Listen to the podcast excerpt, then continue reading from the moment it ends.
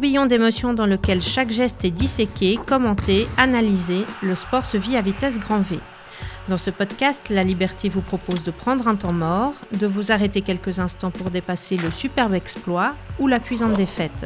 Dans ce nouvel épisode, notre journaliste Patrick Guelet s'invite dans le salon de Daniel Ovis, coureur cycliste, membre de l'équipe World Tour NTT. Daniel Ovis, bonjour. Bonjour. Merci euh, bah, de nous accueillir chez vous ici à Estavayer-le-Lac. Vous passez quand même pas mal de temps loin de, loin de votre maison.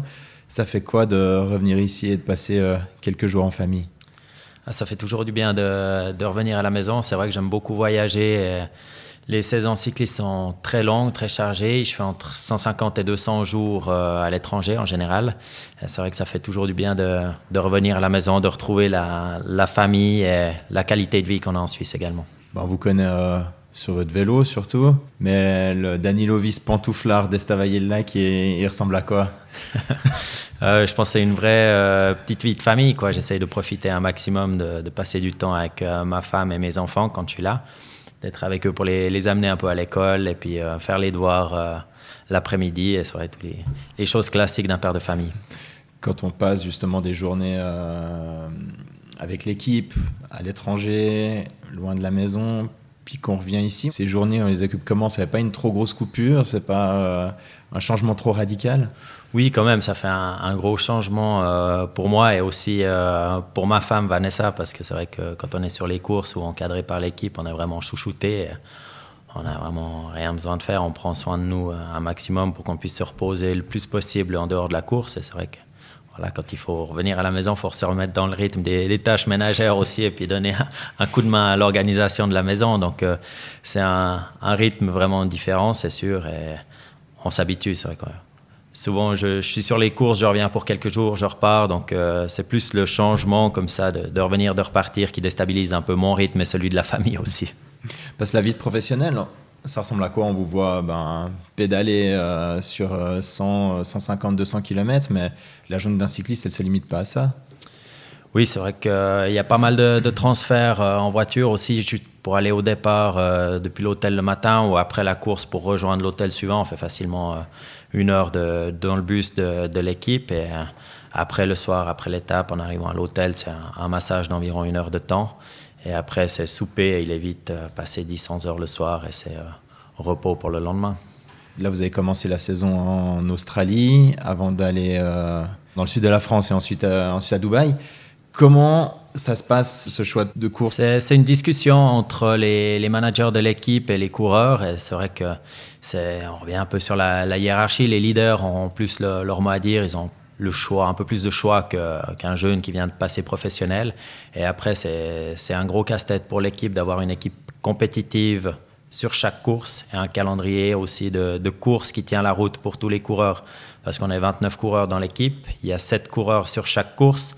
Ça arrive certains week-ends qu'on soit sur trois courses en même temps. Donc euh, voilà, c'est un gros casse-tête de, mettre tout ça en place et chaque coureur euh, peut exprimer ses, ses vœux. C'est vrai que moi je commence souvent en Australie, c'est un voyage que j'aime bien faire. Et, euh, voilà, les, les managers de l'équipe en tiennent compte, mais c'est sûr qu'ils ne peuvent pas envoyer 29 coureurs euh, sur le Tour de France, qui est toujours la course de rêve pour tout le monde.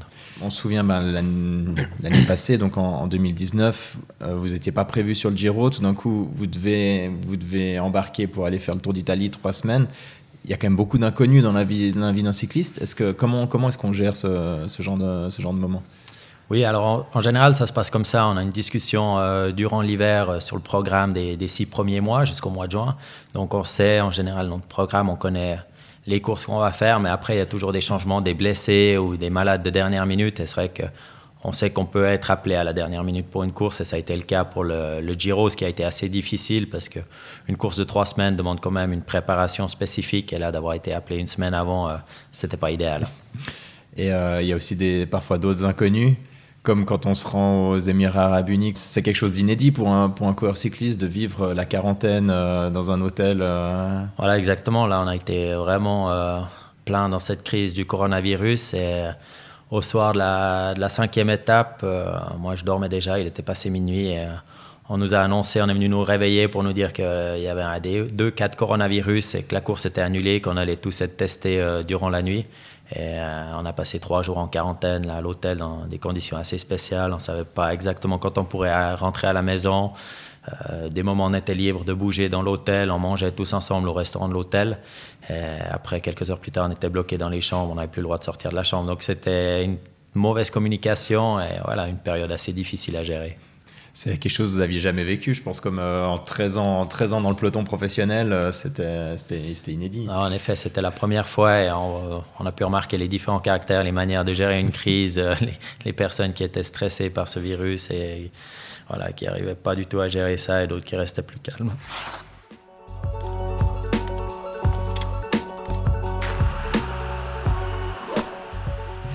Plus généralement, pour, pas parler d'un peu de votre vie de cycliste, je posé un peu la question que la plupart des gens se posent. Comment est-ce qu'on se motive à se faire aussi mal? C'est pas un sport facile, c'est un sport dur. Quand euh, vous réveillez deuxième semaine du Giro et puis aujourd'hui l'étape c'est 200 km en passant par le Stelvio, vous savez qu'il y aura de la neige au sommet. Comment est-ce que le matin on arrive à se motiver pour euh, monter sur scène? C'est sûr que c'est un sport euh, qui est difficile. Après, c'est une passion. Quoi. Moi, c'est un sport que j'aime depuis tout petit. Euh, j'ai toujours autant de plaisir à m'entraîner, à, remonter sur mon vélo le matin. Après, c'est vrai qu'il y, a des journées qui sont difficiles, comme vous l'avez mentionné. si on reparle de cette étape du Stelvio euh, lors du Giro sous la neige, c'était. C'est vrai que le matin dans le bus, il y avait pas mal de tension et on rigolait pas tellement. Mais après, il me reste quand même énormément de bons souvenirs et j'ai toujours autant de plaisir à, à faire du vélo. Euh, si on parle d'autres bons souvenirs, euh, je me souviens de mon premier Tour de France. Le dernier col, c'était la montée sur l'Alpe d'Huez. Euh, ça, ça reste un moment qui était vraiment exceptionnel pour moi. Et même s'il y avait de la fatigue, de la souffrance, ça reste des très bons souvenirs. C'est lacet, quand on monte l'Alpe d'Huez, on les compte, comme, comme le font les, les suiveurs. Euh, oui, je dirais quand, euh, quand une bosse devient vraiment difficile, c'est là qu'on compte les virages et puis que ça avance lentement et que, ça devient difficile. Autrement, on essaye plutôt d'avoir des points de repère, de savoir à peu près où on en est dans, l'ascension, mais euh, sans être trop précis dans les, kilomètres ou les virages. En reparcourant un peu les 13 ans de, votre carrière, j'ai vu que ben, vous les avez toutes faites pratiquement, toutes les plus grandes courses, toutes les plus grandes classiques. C'est laquelle, au final, la plus belle? Je pense que le, Tour de France a vraiment quelque chose de spécial. Euh, tout est amplifié sur cette course. Euh, il y a plus de stress, plus de pression. Je dirais que le niveau de chaque coureur est vraiment à, 100% et ça, ça se ressent aussi dans, l'intensité et la difficulté de la course. Et après, voilà, il y a juste une attention sur cette course qu'il n'y a pas sur les, autres courses, au niveau de la presse, des téléspectateurs, du public. Euh, tout est amplifié, comme je l'ai dit. Ça rend cette course vraiment spéciale. Et après, pour moi, moi, c'est vrai que j'aime bien commencer la saison en Australie. C'est une course qui est un petit peu plus relaxe. Euh, voilà, on profite de, l'été là-bas quand c'est l'hiver en Europe. Et pour moi, c'est un bon moyen euh, d'éviter le, froid de la Suisse et de bien commencer la saison. Vous parlez du, Tour de France. Il est, il est, suivi par des millions de personnes chaque année. Il a des milliers de spectateurs sur le bord des routes. Il y a tous les coureurs qui veulent y être. Pourtant, on a parfois l'impression que justement, il y a trop d'engouement, la machine devient presque trop grosse. De l'intérieur, comment est-ce qu'on le vit, cet engouement euh, hors norme?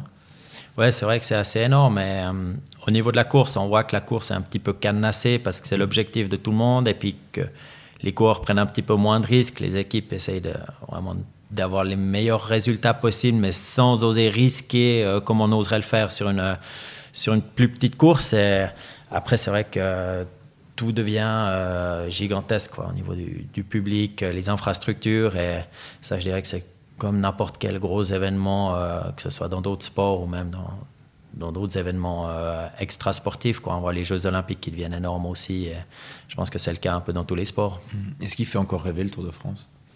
Oui, bien sûr. Je pense que c'est la, la course qui fait rêver tous les jeunes cyclistes. Il y a de plus en plus de, plus en plus de monde, de plus en plus d'engouement. Mais il y a quand même une certaine ambiguïté dans le monde du, vélo actuel, parce que c'est clair, de facto, le vélo, c'est le, sport le, moins euh, dépensé en CO2, c'est le, plus vert. Mais par contre, derrière, il y a, deux à trois bus par équipe, il y a toutes les voitures, il y a la caravane publicitaire, il y a tous les spectateurs qui viennent euh, sur le bord des routes. Est-ce que, dans cette période de vague verte, de, prise de conscience écologique, est-ce qu'on prend conscience aussi dans le monde du vélo que c'est un problème? Oui, de plus en plus. C'est vrai qu'au début de ma carrière, c'était pas une question qui me touchait beaucoup. Euh, ça fait bientôt 15 ans maintenant. Euh, on était nettement moins préoccupé par les soucis environnementaux.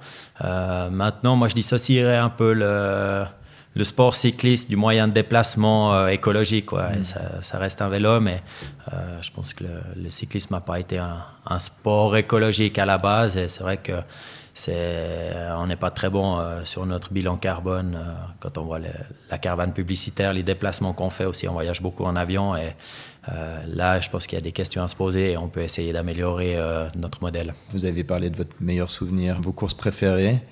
Est-ce qu'il y a un moment en particulier qui a marqué ces 13-15 dernières années?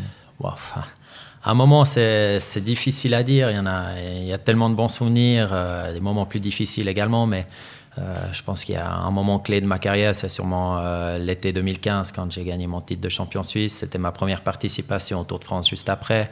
On a gagné une étape, euh, le contre-la-montre par équipe au Tour de France. Donc voilà, c'est un été qui était assez exceptionnel pour moi et je pense à voilà, un, moment charnière dans ma carrière. Par contre, si on prend la deuxième participation au Tour de France en 2017, il y a eu un certain 9 juillet où ben, Richie, c'est votre ami, c'était votre coéquipier il tombe dans, le, dans la descente du Mont du Chat, et alors qu'il n'est pas loin de Chris Froome, bon, c'est les premiers jours quand même.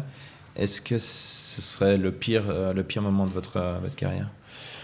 Non, je dirais pas que c'était le pire moment. Euh, c'est vrai que c'était un moment difficile pour l'équipe et pour moi aussi, mais après, voilà, ça reste c'était plus quand même une chute. Tarichi, c'est sûrement son pire moment à lui, oui, parce que c'est vrai que la, la, préparation pour ce Tour de France avait été idéale. On avait vraiment un bon groupe soudé depuis le, le début de saison. On avait fait toutes les courses ensemble. Euh, on avait passé aussi toute cette première partie du Tour de France, c'était la neuvième étape.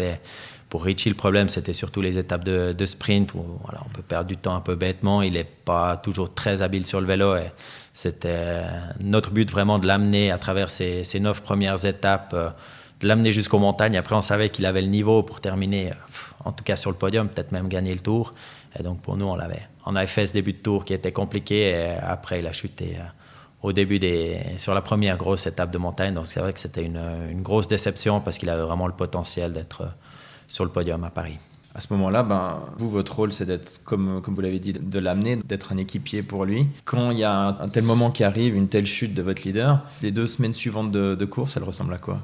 Ah, Elles étaient compliquées parce que euh, l'équipe peut construire... Euh, les objectifs de différentes manières euh, pour une course. Et là, on était vraiment tous autour de Richie. On avait un seul objectif, c'était Richie sur le podium à Paris.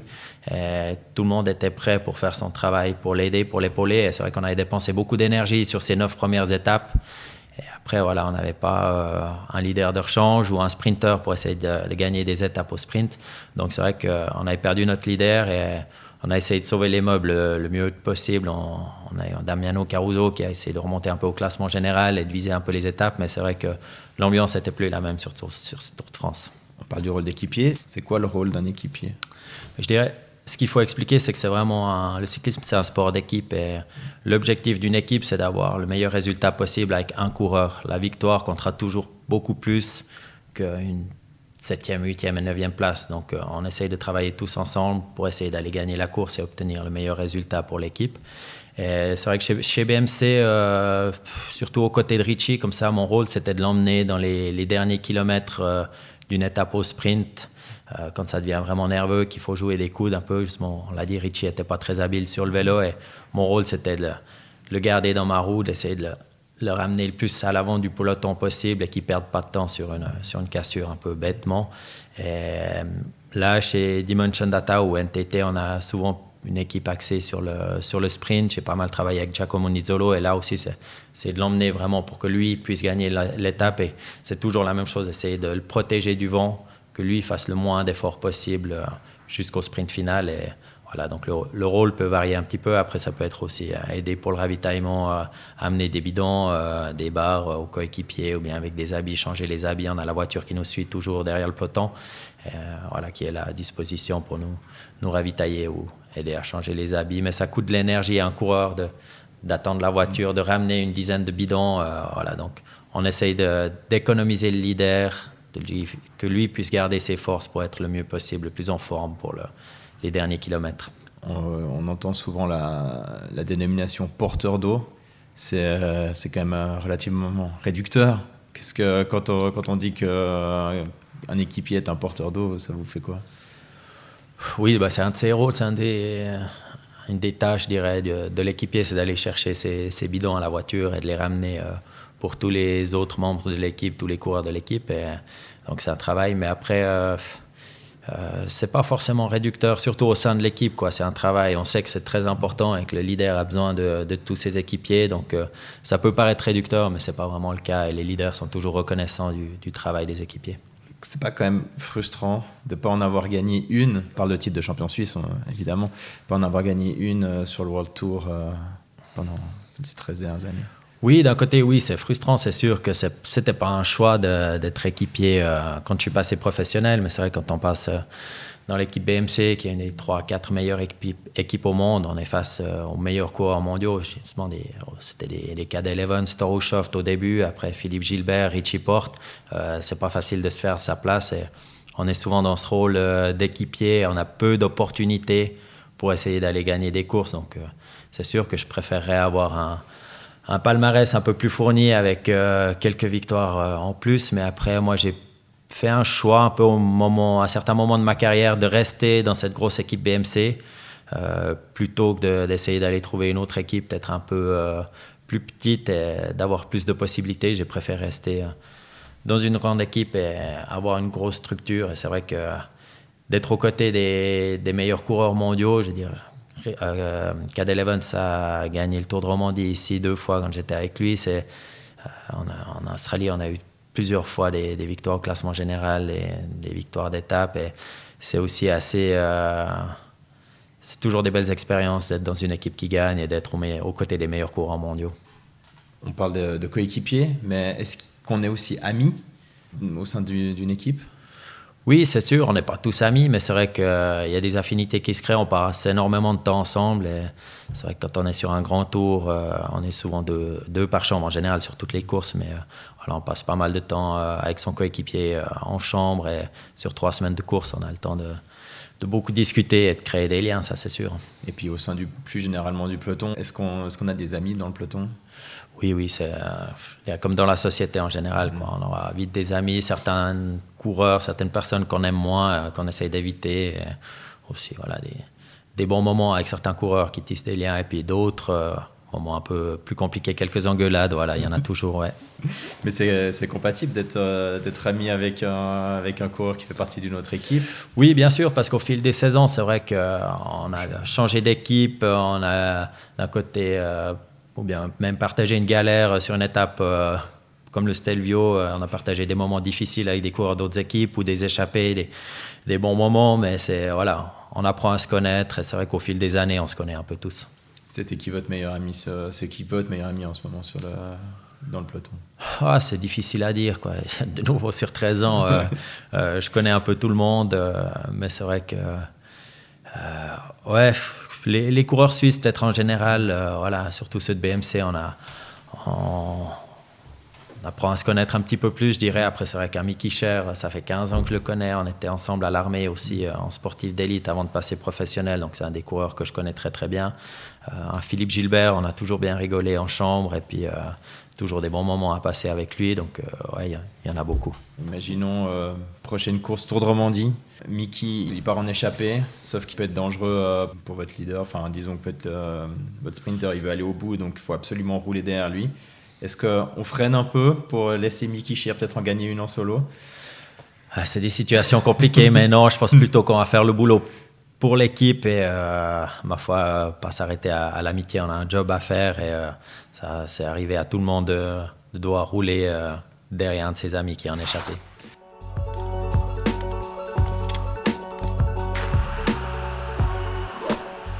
Revenir à une quinzaine, vingtaine d'années en arrière.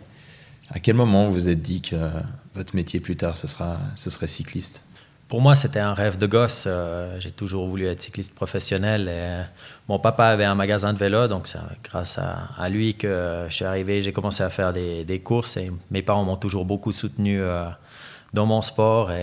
Pour moi, ça, ouais, comme je l'ai dit, ça a été un rêve. Et j'ai été champion suisse cadet euh, à 16 ans. Puis après, c'était un peu la suite logique. Depuis la catégorie junior à 17-18 ans, c'était les, premières courses espoirs, les premières euh, participations au, championnat du monde.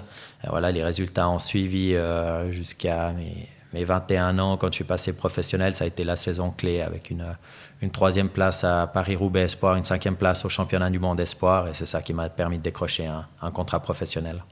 Et euh, quand vous étiez adolescent, quand vous regardiez la télé, c'était qui les coureurs qui vous faisaient euh, rêver? C'était quoi les courses qui vous faisaient rêver?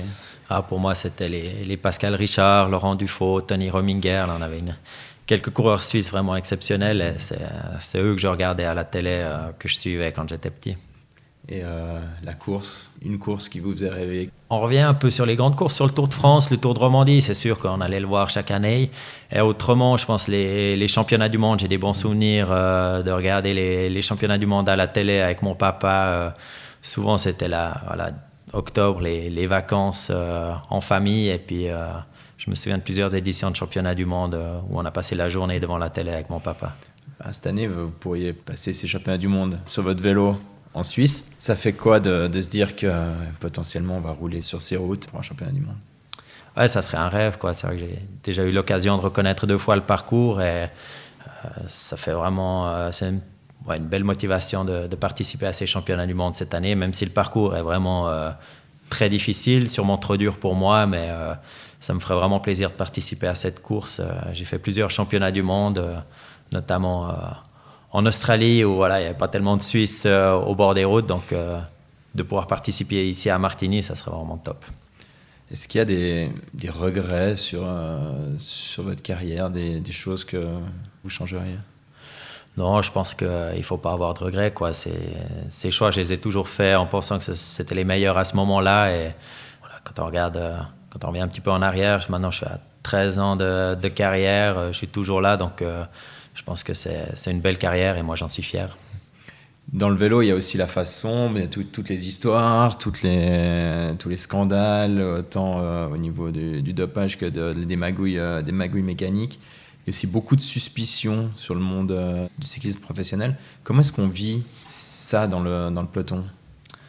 Ouais, c'est pas toujours facile, mais je pense que j'ai la chance d'être passé professionnel en 2008. On était après les, mauvaises années, les pires années du, dopage dans le cyclisme, je pense qu'il y avait quand même un, renouveau. On a eu nettement moins de cas de dopage. On, a été très contrôlés. Euh, rien que pour moi, c'est entre 15 et 20 contrôles par année. Donc, euh, euh, on vit avec ça et je pense que le, cyclisme est nettement plus propre dans ces dix dernières années qu'il l'était auparavant. Mais c'est vrai que ça arrive qu'on ait des suspicions, qu'on ait des doutes sur certaines performances ou certaines choses, mais moi, j'essaie de ne pas trop y penser et de me dire voilà, que, que le coureur était vraiment dans, dans un bon jour et puis qu'il a bien travaillé à l'entraînement plutôt que de directement penser au dopage. Mmh. Et euh, qu'est-ce que vous répondez à, à ceux qui disent euh, au café du commerce, euh, de toute façon, ces cyclistes, c'est tous des dopés? Je leur explique ma vie, que moi, c'est entre 15 et 20 contrôles par année, qu'on est très surveillé. Mmh. je pense que maintenant, ces, ces contrôles antidopage portent leurs fruits et que on ne peut pas faire une longue carrière euh, si on se dope. Quoi. Je pense que les, les mailles du filet sont toujours en train de se resserrer et puis qu'on arrive à attraper les tricheurs. On fait le planning du, du début, début janvier jusqu'à juin. Après, comment on fait pour se relancer du mois de juin jusqu'au mois d'octobre? Alors ça dépend vraiment du, Tour de France. C'est sûr que si on participe au Tour de France, ben voilà, on enchaîne euh, juin, juillet, quasiment jusqu'à la fin de saison. Et autrement, moi, j'aime bien faire une bonne coupure fin juin. Il y a toujours moins de courses au mois de juillet. Un peu que le Tour de France. Autrement, c'est calme. Donc, ça permet de, faire une bonne pause. je fais presque une semaine sans toucher le vélo. Et après, je recommence une bonne préparation, un bon bloc d'entraînement pour préparer la deuxième partie de saison. Puis, une année olympique, est-ce que c'est différent? Oui, le programme change un petit peu, euh, légèrement modifié. Il n'y a pas des grosses, grosses différences, mais euh, après, euh, j'ai jamais eu la chance de participer aux Jeux Olympiques. La sélection est très compliquée. Pour moi, on verra. C'est sûr que ça serait un rêve d'y participer, mais je sais que la, sélection va être difficile. Surtout que c'est la seule course qui, qui vous manque. Voilà, ouais, c'est je dirais la, la seule grande course à laquelle j'ai pas participé. Autre chose qui, qui, vous caractérise, enfin, vous allez me dire si, si vraiment c'est quelque chose d'exceptionnel, c'est que vous avez toujours gardé un, un travail à côté. C'est-à-dire qu'une fois que vous étiez à la, fin du, à la fin de la saison, fin octobre, vous alliez travailler pendant les quelques mois que dure, dure l'intersaison. C'est quelque chose qui vous semblait normal Et est-ce que c'est quelque chose de commun dans le, dans le vélo? Non, alors c'est pas commun du tout. Je pense que je suis le, le seul euh, cycliste professionnel à avoir euh, un job comme ça. Euh, maintenant, après, il y a pas mal euh, d'autres coureurs qui ont plus une sorte d'investissement ou quelque chose comme ça pour, euh, qui les occupe à côté. Mais c'est vrai que j'ai la chance de travailler chez, Audemars Piguet. Ils m'ont beaucoup soutenu quand j'étais espoir dans cette période un peu entre 20 et 22 ans, quand on s'entraîne comme un cycliste pro, mais qu'on n'a encore pas le, le, salaire qui va avec et on n'a pas de revenus. je travaillais à 50% au Brassus chez Audemars Piguet. Et voilà, quand je suis passé professionnel, on a eu une discussion et je leur ai dit que c'était impossible de venir pendant la saison, mais par contre que je voulais garder un lien avec l'entreprise et que je serais content de venir travailler euh, pendant la, la période euh, calme, donc au mois de novembre. Et depuis là, depuis ces 13 ans, je continue à aller chaque année un peu une, une petite période pendant l'automne euh, à la Vallée de Jour, reprendre des horaires de bureau normaux. Est-ce qu'un cycliste va au travail à vélo? Non, non, surtout au mois de novembre. Je profite de ne pas toucher le vélo et d'utiliser un peu la voiture. Et euh, aussi, vous avez fondé votre, euh, votre entreprise. C'était quelque chose de normal aussi de prévoir un peu, euh, un peu la suite? Oui, oui, exactement. Je pense que la, reconversion a toujours été quelque chose qui, qui, me travaille beaucoup, auquel je pense beaucoup et que j'essaie de, préparer au mieux. Et là, c'est quelques opportunités qui m'ont fait me, lancer. J'ai créé une société pour les cyclistes amateurs. C'est un réseau d'entraîneurs et pour permettre à n'importe qui, n'importe quel cycliste amateur de progresser. On a 3-4 entraîneurs qui sont là pour faire des plans d'entraînement. On a un système de bike fitting pour faire une bonne position sur le, sur le vélo au magasin de, de cycle pro cycle à Payerne. J'ai une nutritionniste aussi qui m'aide voilà, pour essayer de, dans n'importe quel domaine où un cycliste a besoin d'aide, pour essayer de les aider à progresser. On va dire un pied et demi dans le, dans le monde professionnel euh, du commun des mortels. Est-ce qu'à 34 ans, euh, on pense à, à, la retraite? Oui, c'est sûr, on y pense. Euh, J'espère pouvoir continuer ma carrière encore peut-être 2-3 ans. On verra. Ce qui est possible, c'est le sport de, de haut niveau. C'est pas facile de, de, retrouver un contrat, mais j'espère pouvoir continuer quelques années. Mais c'est sûr qu'il faut préparer la suite. Et, voilà, cette société, ça peut être une des bonnes possibilités. Je me souviens quand vous, vous veniez juste d'avoir 30 ans et vous me disiez, je me vois encore 10 ans sur un vélo. Là maintenant, c'est plus que 3-4 ans. Oui, ça a peut-être tendance à diminuer un petit peu. C'est vrai que euh, j'ai toujours autant de, de, motivation, mais il y a quand même une routine qui s'installe. Maintenant, j'ai fait un peu toutes les courses et c'est vrai que je me prépare de plus en plus euh, à ma reconversion. Une vie sans vélo, Danilovis, ça ressemblerait à quoi? Ah, Je pense pas qu'il y aura une vie sans vélo pour moi. Je pense que euh, je resterai quand même euh, d'une manière ou d'une autre euh, dans le domaine du vélo et je continuerai à, aussi à m'entraîner pour le plaisir et voilà, rester dans ce milieu-là. Et on s'est, on s'était vu ben, il, y a, il, y a quatre, il y a 4 ans, bientôt 5 autour de cette table. Et si je vous dis qu'on s'y retrouve dans 10 ans, qu'est-ce que vous ferez, vous, à ce moment-là? C'est difficile à dire, justement. J'ai lancé ma société, on en a parlé. Ça, c'est une des choses que j'aimerais développer. Après, euh, il y, a plein d'autres choses. Je veux dire, il y a, y a l'organisation du Tour de Romandie ici qui est à Estavayer. Il y a Swiss Cycling aussi qui est pas loin, l'UCI à Aigle. Donc, euh, peut-être qu'il y, a quelque chose qui peut, euh, voilà, où je pourrais travailler dans un, tout en restant dans le domaine du cyclisme dans une de ces fédérations ou organisations. C'est quelque chose qui me plairait bien, mais voilà, on va essayer de développer encore un, deux projets comme ça. Merci beaucoup, Daniel Ovis, de nous avoir reçus euh, ce matin. Merci et à tout de bon pour la suite de la saison. Merci.